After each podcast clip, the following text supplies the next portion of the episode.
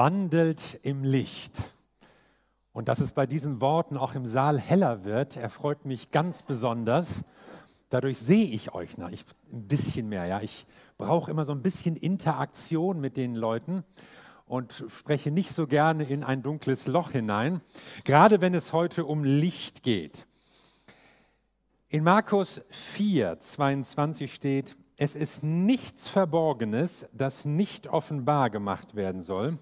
Auch ist nichts Geheimes, das nicht ans Licht kommen soll. The Circle. Kennt ihr den Film?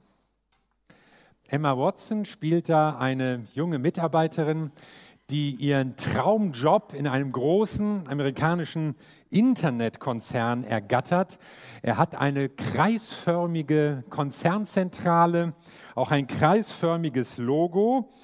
Und Tom Hanks verkörpert einen dynamischen, charismatischen Firmenchef, der den Leuten die totale Durchsichtigkeit ihres Lebens als großen Fortschritt verkauft.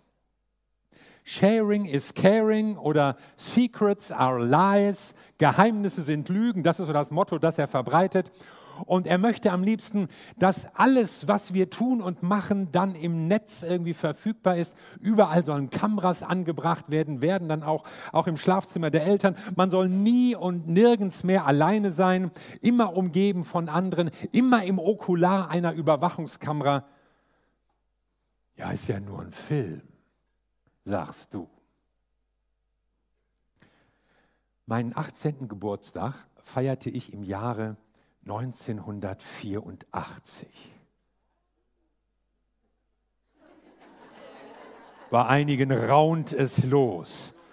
Und man erinnert sich vielleicht noch an die politische Gärung, die unser Land so Anfang der 80er Jahre ergriffen hat, als sich dieser eigentlich völlig willkürliche und fiktive Titel des Romans näherte von George Orwell 1984.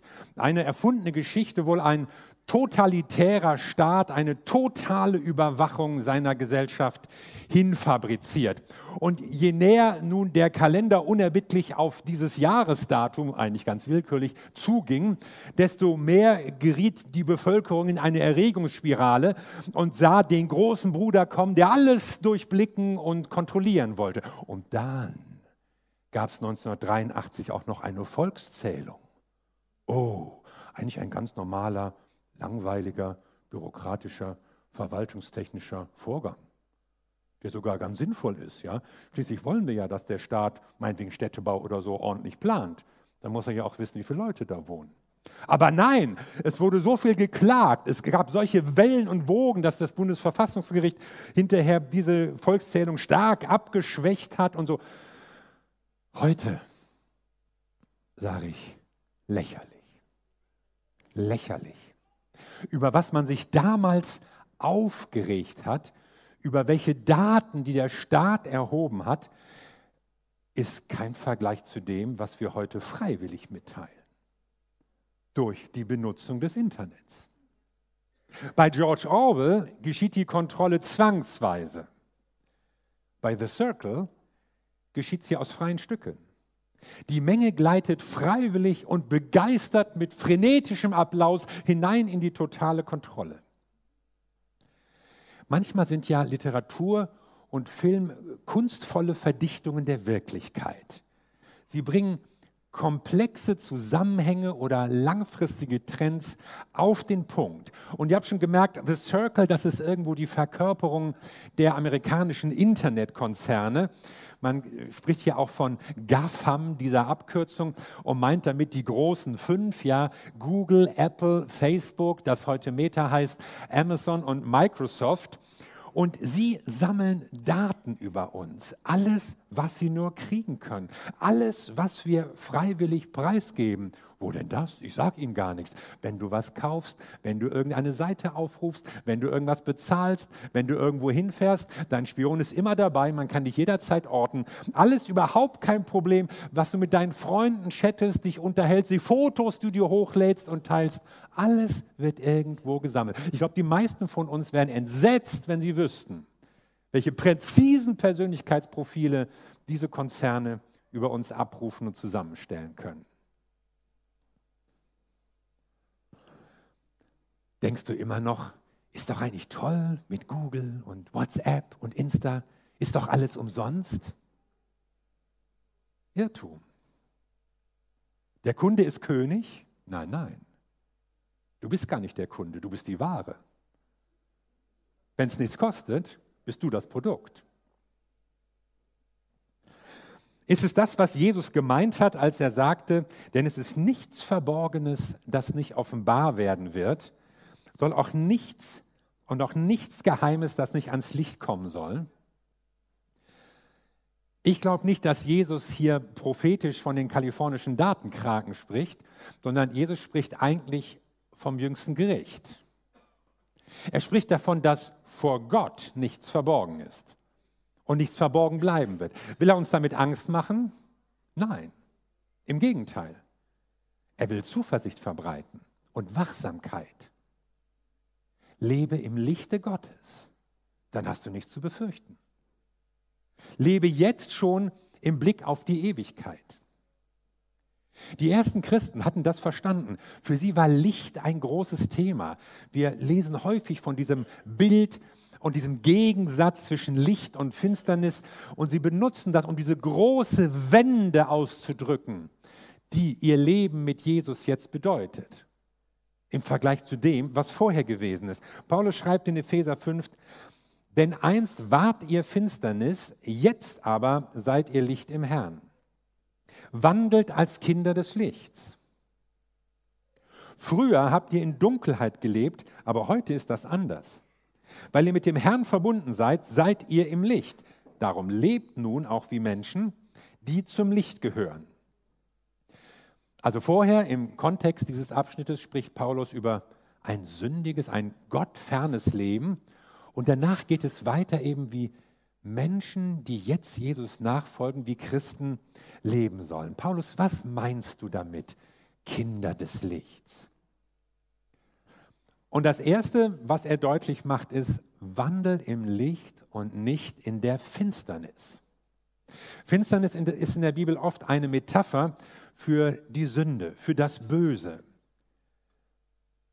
Da geht es nicht um das Private oder um das Internet, es geht um das Böse. Und das Böse sucht natürlich die dunklen Winkel, die verborgenen Ecken, die Abgeschlossenheit der vier Wände, die Einsamkeit, damit es möglichst niemand merkt. Und Paulus spricht hier von einem Vorher und einem Nachher. Einem Leben ohne Jesus, einem Leben mit Jesus. Und er zeigt, diese unvereinbaren Gegensätze zwischen einem an der Welt orientierten Leben und einem Leben in der Gemeinschaft mit Jesus. Wer im Licht wandelt, der unterscheidet sich von anderen. Woran erkenne ich das?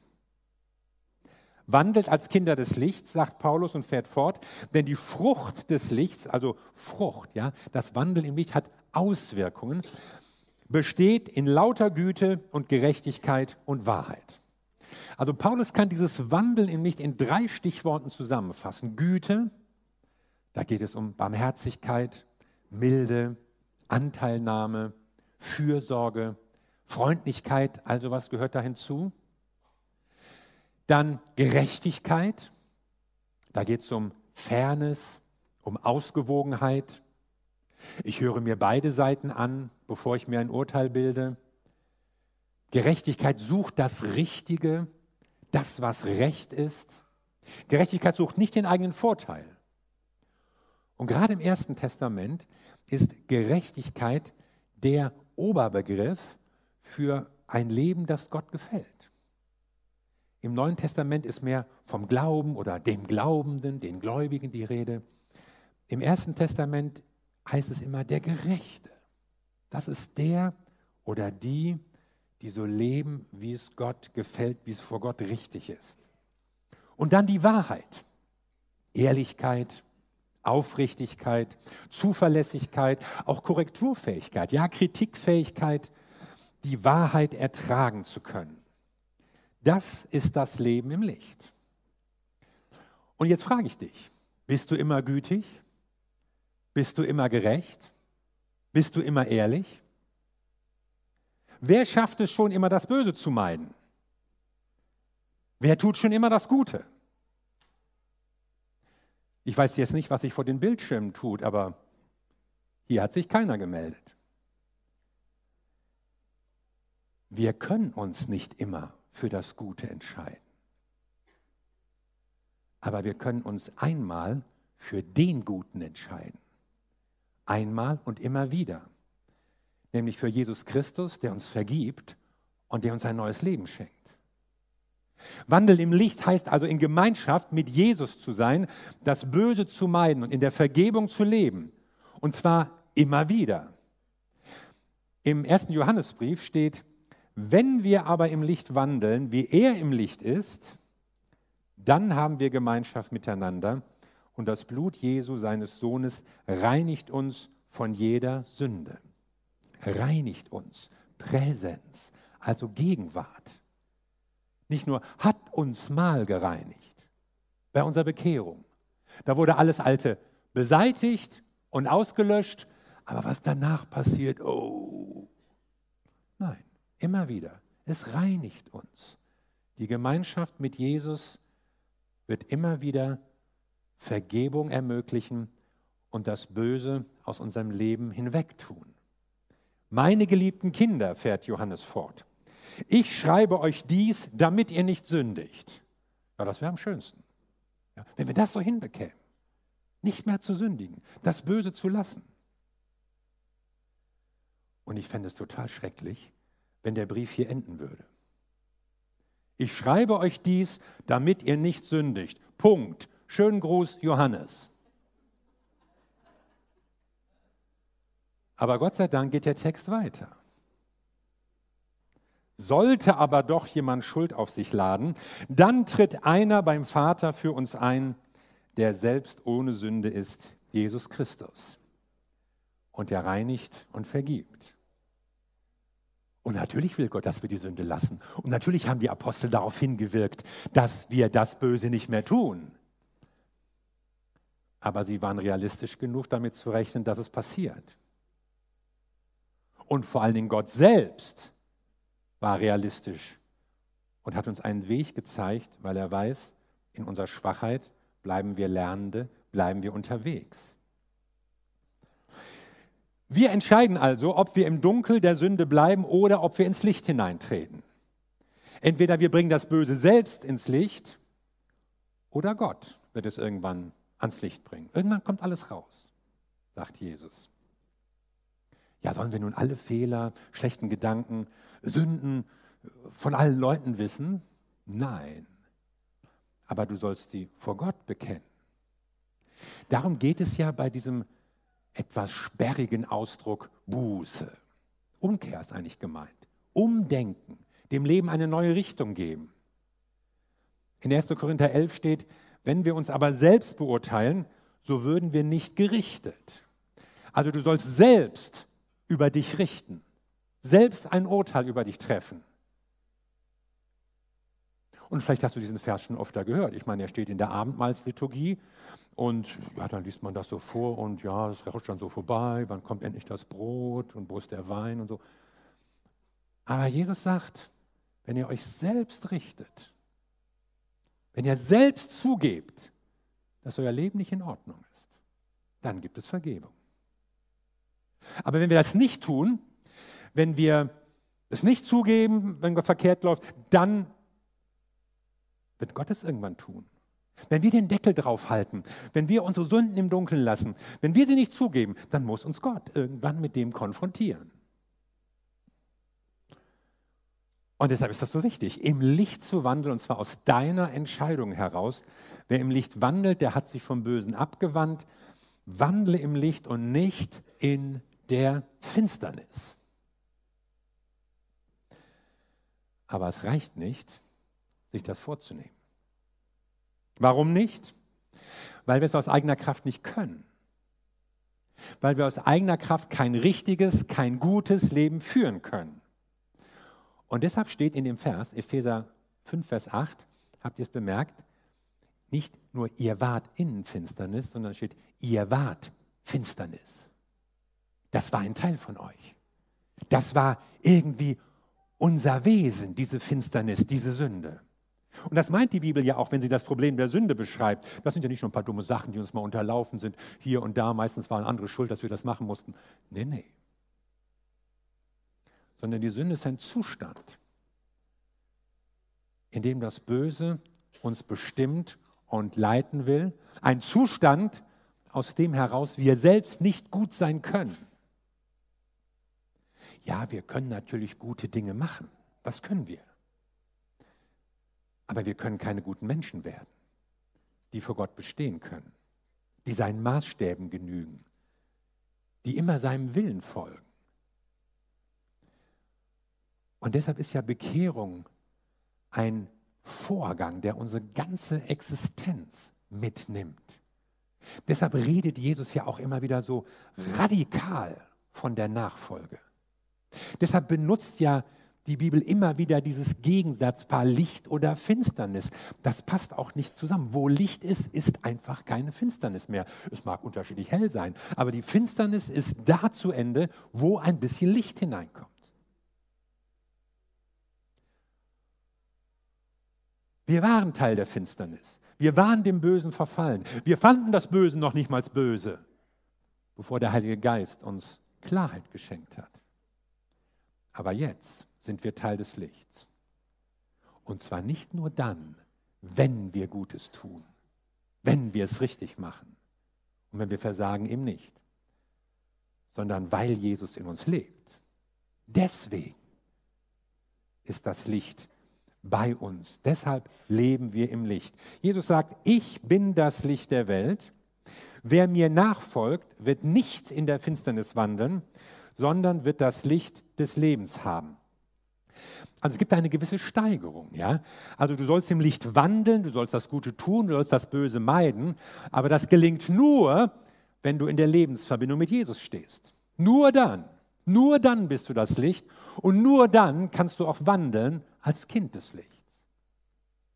Also wandle im Licht, denn du gehörst zu Jesus.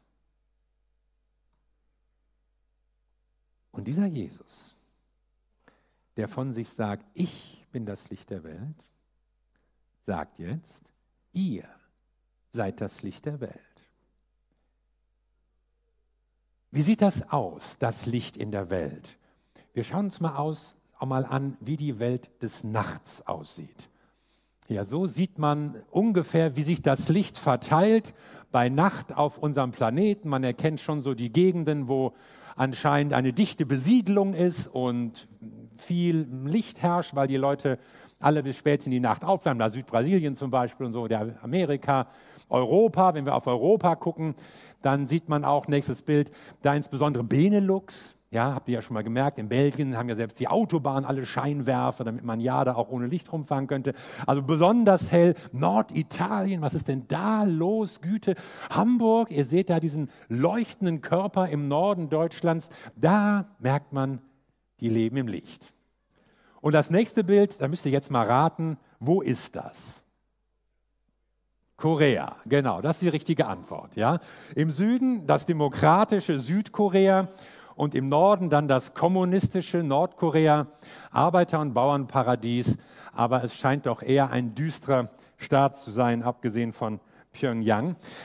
Jetzt auch mal übertragen. Wir haben ja so das Gefühl, als Gesellschaft, als Kultur, wir leben im Licht. Wir sind eine aufgeklärte Gesellschaft. Enlightenment nennt man ja auch auf Englisch diese Kulturepoche der Aufklärung. Und damit grenzten sich die Leute ja auch deutlich ab vom dunklen Mittelalter. Ja, dieser Begriff vom dunklen Mittelalter, der stammt ja eigentlich so von Humanisten aus dem 15. Jahrhundert, die mit so einer gewissen Überheblichkeit dachten, ja, mit uns beginnt jetzt die Wiedergeburt der Antike, ein neues Zeitalter, Renaissance, jetzt ist es alles toll. Ein deutscher Humanist, Ulrich von Hutten, hat mal gesagt, oh Jahrhundert, oh Wissenschaften, es ist eine Lust zu leben. Also das war die Stimmung zumindest der gebildeten Leute so um 1500 herum.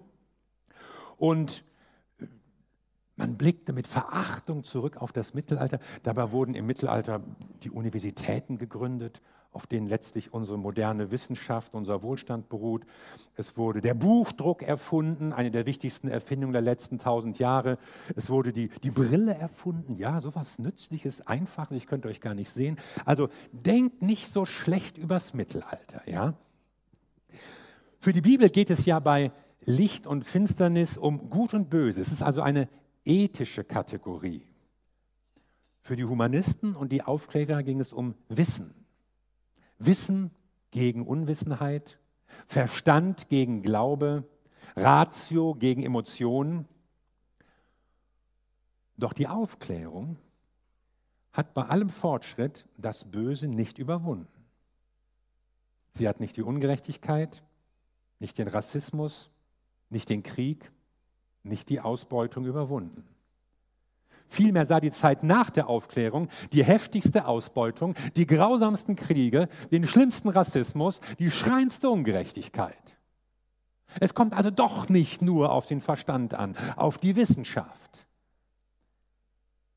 sondern auf ein verändertes Herz, auf ein neues Leben, auf eine Kraft, die das Böse überwindet. Und zwar auch in uns. Ja, auch in uns, auch in dir. Und deshalb sagt Jesus, ihr seid das Licht der Welt. Und er meint ein verändertes, erneuertes, durch ihn gefülltes Leben. Eine Stadt, die oben auf einem Berg liegt, kann nicht verborgen sein. Wir wissen nicht ganz, an welche Stadt Jesus dachte. Ich habe euch mal eine Beispielstadt mitgebracht. Wer weiß, wo die liegt?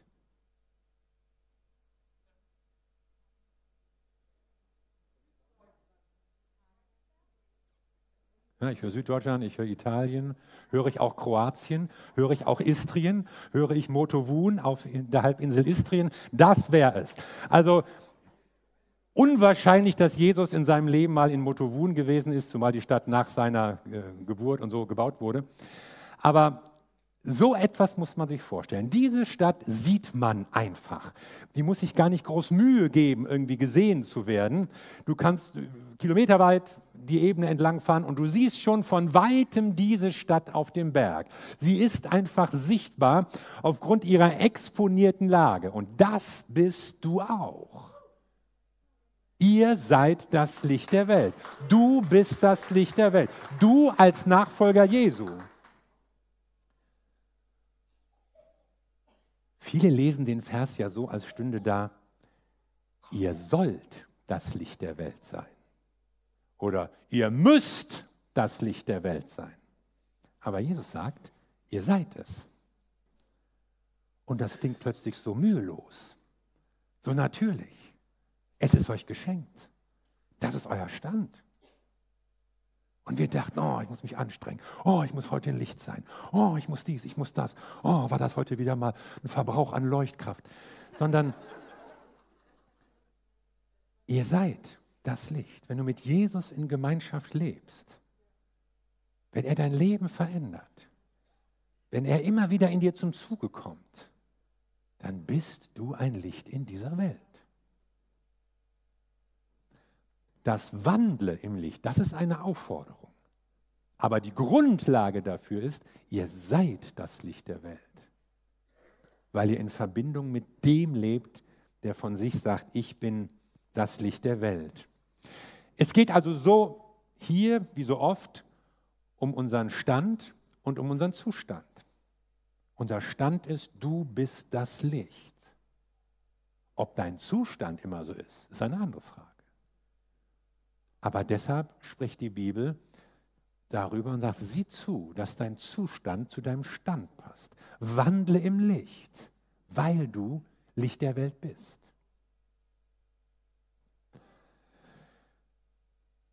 Also im ersten geht es darum, wandle im Licht und nicht in der Finsternis, dann wandle im Licht, denn du gehörst zu Jesus. Und wenn das der Fall ist, dann kannst du als Zeugnis leben. Dann wirst du ein Wegweiser hin auf Jesus Christus sein. Ist das jetzt eine Predigt nur für Christen? Ja, es braucht manchmal auch für Christen Erinnerung, Bestätigung, Vergewisserung, manchmal auch ein Aufrütteln. Denn Christen können ja auch einschlafen, können ja auch träge werden, können ihre Bestimmung vergessen, können sogar vergessen, was sie sind. Und Jesus sagt, du bist das Licht der Welt. So sollst du leben. Dazu bist du bevollmächtigt, dafür bist du erneuert, dazu bist du gesandt. Aber es ist auch für Nichtchristen. Auch wenn du vielleicht denkst, oh Licht, hm, ich weiß gar nicht, wo ich bin, bei mir ist alles so grau, so schummrig, so düster. Es ist eine Einladung. Jesus ruft dich in seine Nachfolge. Jesus sagt, folge mir nach. Das heißt, lebe im Licht. Jesus ruft dich weg vom Bösen. Jesus ruft dich hinein in seine Gemeinschaft. Und Jesus ruft dich auch hinein in einen neuen Auftrag. Du bist das Licht der Welt. Die Gemeinde ist das Licht der Welt. Du bist berufen, um diese Welt zu verändern. Und ich muss euch gar nicht sagen, wie nötig das ist. Vieles, was du tust, wird irgendwann keine Bedeutung mehr haben. Wie viele Autos du verkauft hast, wie viele Versicherungen du abgeschlossen hast, wie viele Programme du geschrieben hast, welche Noten du geschrieben hast. Oh, was macht man sich manchmal für einen Stress in der Schule? Musst du irgendwelche Noten? Schon wenige Monate später interessiert das keinen Menschen mehr. Aber ob du im Licht lebst oder nicht, das ist wichtig. Das hat Bedeutung für jetzt und für immer. Das hat Wirkung bis in die Ewigkeit. Wandel im Licht. Lass uns zusammen beten.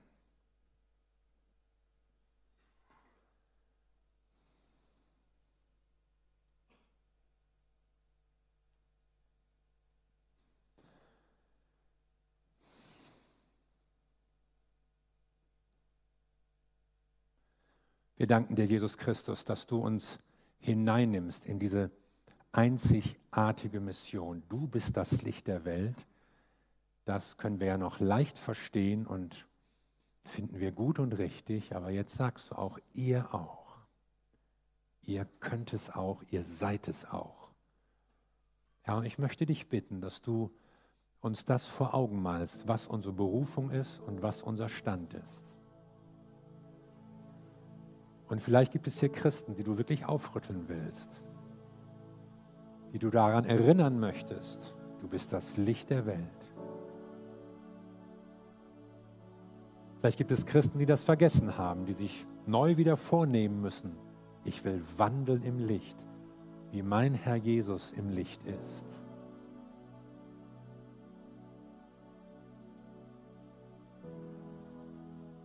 Und du willst uns an unsere Bestimmung erinnern, lieber Herr. Ich möchte, dass eigentlich jeder jetzt mal so für sich sagt, ich bin das Licht der Welt. Ich bin das Licht der Welt. Und dann bete mal und höre, was der Heilige Geist dir sagt. Vielleicht zeigt er dir dunkle Ecken, wo er bislang nicht rein durfte. Vielleicht zeigt er dir, was sich in deinem Wandel ändern muss. Vielleicht macht er dir klar, wo du vielleicht irgendwo eingeschlafen oder nachlässig geworden bist. Aber heute ist ein Moment, in dem du zu einer neuen Entschlossenheit kommen kannst. Ja, ich will auch wandeln im Licht. Höre, was der Heilige Geist hier sagt.